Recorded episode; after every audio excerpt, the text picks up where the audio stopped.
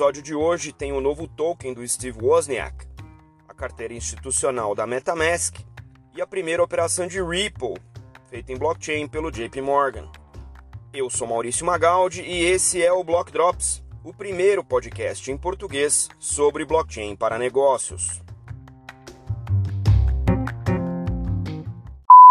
As notícias que você ouve aqui não têm qualquer vínculo com o meu trabalho atual, não configuram nenhuma forma de patrocínio, propaganda ou incentivo para o consumo e têm o foco exclusivamente educacional para o mercado.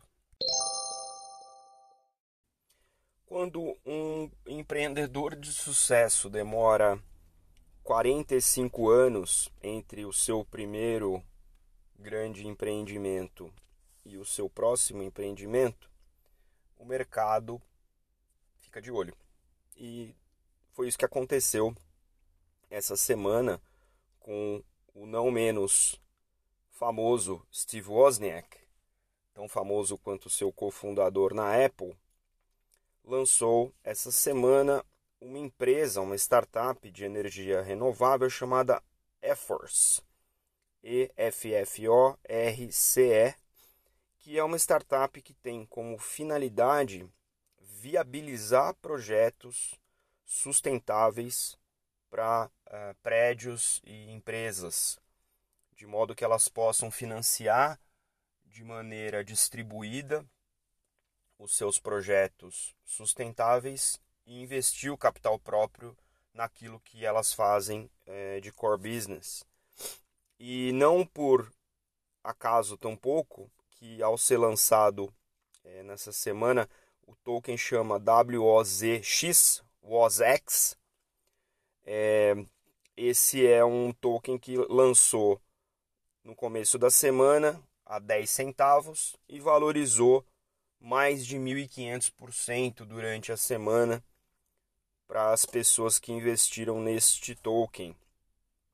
Então, o que a gente está vendo aqui é um movimento de sustentabilidade ligado a um nome forte na indústria, né? Patrimônio é, bilionário aí do Oz na Apple e uh, ligado também ao ambiente dos uh, ativos digitais, os investidores nesse WOZX, eles compram o token nessa, nesse lançamento inicial. Esses tokens servem para financiar esses projetos. A Air Force recebe os projetos da empresa, avalia esses projetos, cotiza, né, precifica os projetos. E conforme esses projetos vão gerando crédito é, de carbono, eles vão sendo ah, devolvidos né, através do token uh, que está listado hoje na HBTC, que é uma exchange, uh, e vai ser listado em outras exchanges mais. A próxima é a BitHub, na Coreia do Sul. O que eu achei mais legal, óbvio, é super legal quando uma figura imponente como o Steve Wozniak se envolve em alguma coisa, né? Uh, se ele falhar nessa, uh, empreitada, ele vai ter 50% de acerto em empreitadas e a metade do acerto dele é a Apple. Né? Então a chance dele realmente atrelar o nome dele a algo é, bem sucedido é grande. É, é um esforço do que a gente chama aqui de blockchain for social good, né? É uma empresa ligada aos às questões de environment sustainability goals, né? Então uh, é interessante essa combinação entre uma pessoa com alta visibilidade, um mercado que está florescendo, que é o mercado de criptoativos, é, um, é uma mistura com ESGs, é uma ligação interessante para poder viabilizar o que está acontecendo nesse mercado, mas também é, dedicar fundos específicos para isso, para que as empresas possam continuar fazendo o que elas fazem mas com um, uma, uma, um investimento adicional para as questões de sustentabilidade. Então, é uma combinação que parece que vai dar muito certo. É interessante ver que o mercado já respondeu a isso, ou seja, um 1.500% de, de, de aumento né, no valuation é algo interessante numa semana só. Então, é, parabéns aí de novo para o Steve Wozniak. e vamos ver como é que essa questão evolui, porque são, são fatores é, importantes para o mercado, é um mercado é, florescente, né? é um mercado é, de sustentabilidade, é um mercado que a gente sabe que é importante por, por razões de, de, de sobrevivência nossa, e sendo feito de maneira distribuída parece fazer bastante sentido e abrir bastante possibilidade para quem está uh, interessado em criptoativo e também se interessa pelo mercado de uh, sustentabilidade, para os projetos de sustentabilidade. Vamos acompanhar. A gente vem falando de DeFi há alguns meses já aqui no podcast e DeFi é uma categoria muito interessante que tem surgido uh, baseada em blockchain, mais notadamente em Ethereum, né, na versão pública do Ethereum com seus ERC20 tokens. Mas DeFi é uma nova modalidade de investimento e é a maneira como o mundo distribuído das blockchains públicas encontrou para replicar de certa maneira, com obviamente variações e inovações, os produtos financeiros tradicionais. Né? Então, tem depósitos, onde você deposita os seus tokens ou criptomoedas em determinados smart contracts. Esses smart contracts servem como conta depósito e numa outra ponta eles podem emprestar esses mesmos tokens ou essas mesmas criptomoedas é, para gerar uh, valor em juro para quem depositou. Então é uma maneira de investir usando uh, criptomoedas sem ser o investimento especulativo do ponto de vista de sobre, sobre, sobe preço, desce preço, mas você viabilizar e dar liquidez para produtos como empréstimo, como outros tipos de é, depósitos, como outros tipos de derivativos e você habilitar mais liquidez baseado naquele um token.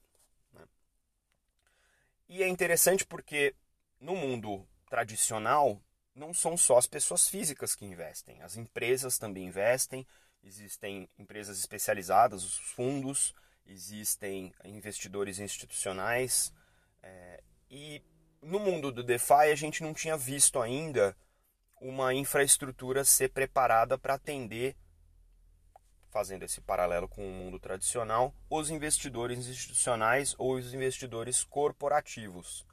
E o anúncio dessa semana da MetaMask foi muito interessante nesse sentido, porque é uma carteira muito popular, eles têm mais de um milhão de usuários ativos.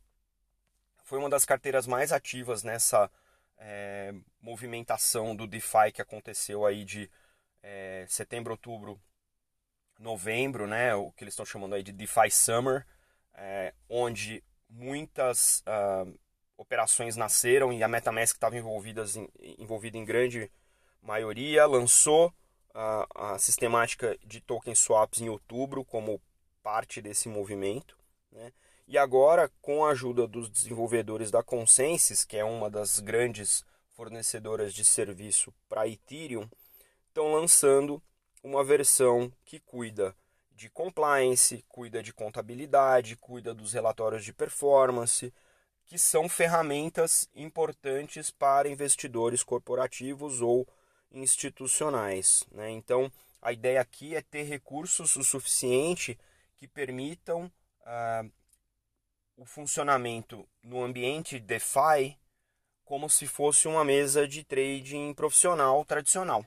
Né? Então, a gente vai começar a ver é, outros tipos de estruturas surgindo com certeza, de instrumentos, porque essas mesas profissionais elas têm um nível de entendimento da dinâmica do dinheiro muito apurado, né, muita experiência, então é uma chance muito interessante de ver como essas coisas vão evoluir. Né?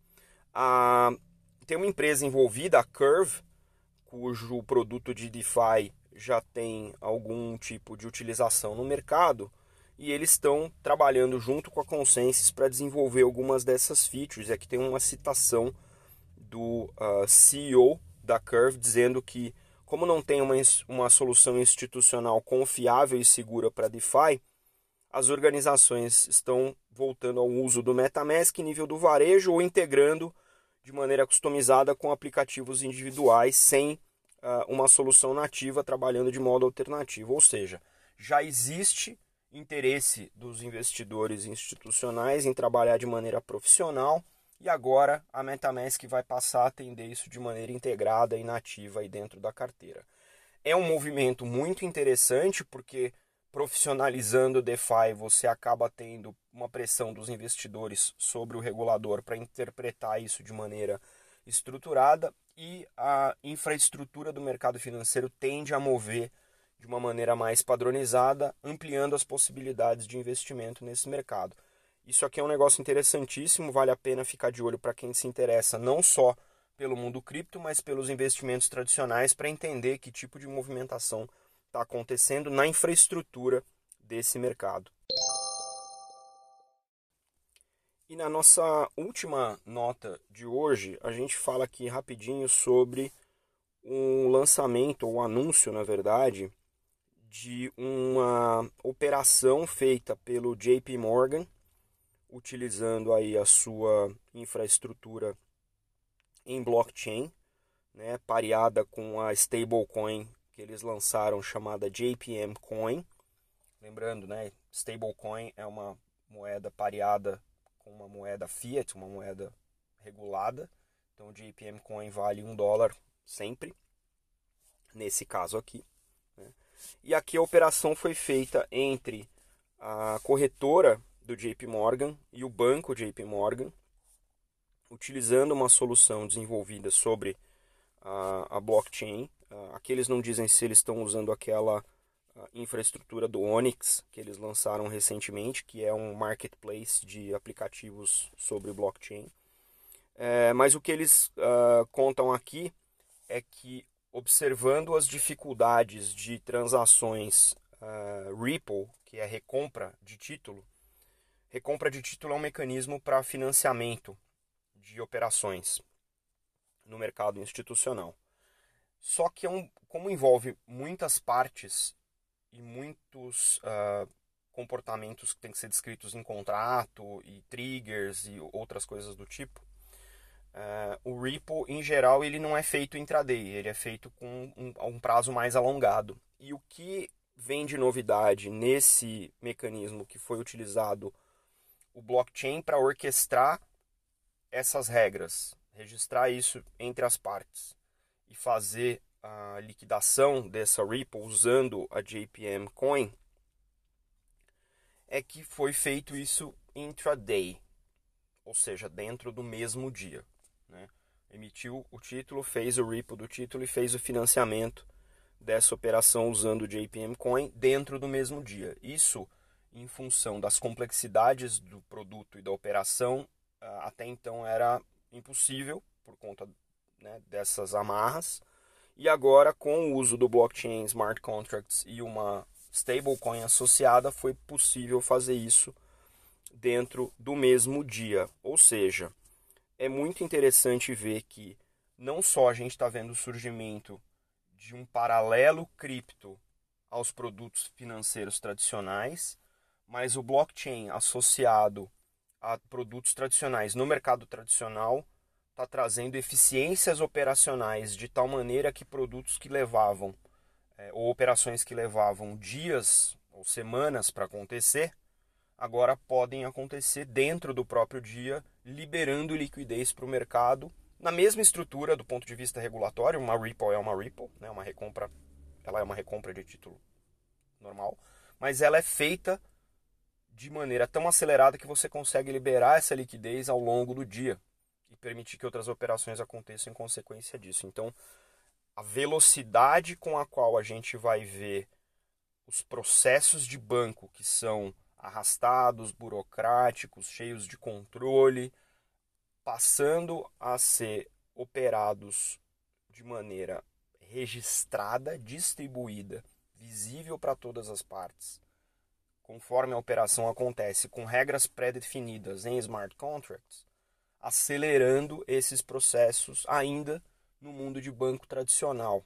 Isso é um, novo tipo de operação, né, uma nova tempestividade numa operação que já existia, só que trazida praticamente né, a valor presente aí, a V0, operando intraday. Então, muito legal isso para quem trabalha no mercado financeiro.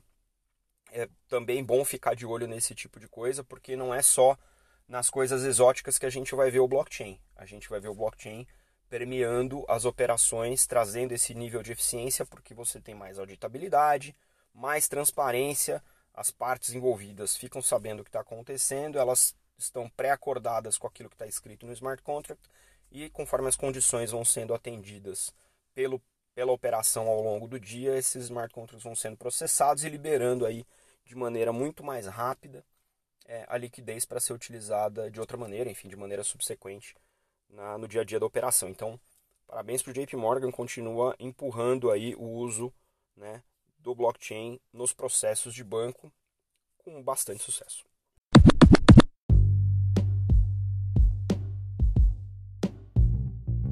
Você pode ouvir o Block Drops Podcast nas plataformas Numis, Google Podcasts, Apple Podcast, Spotify e Anchor FM. Entre em contato conosco através do e-mail blockdropspodcast.gmail.com, no Instagram blockdropspodcast e no Twitter blockdropspod.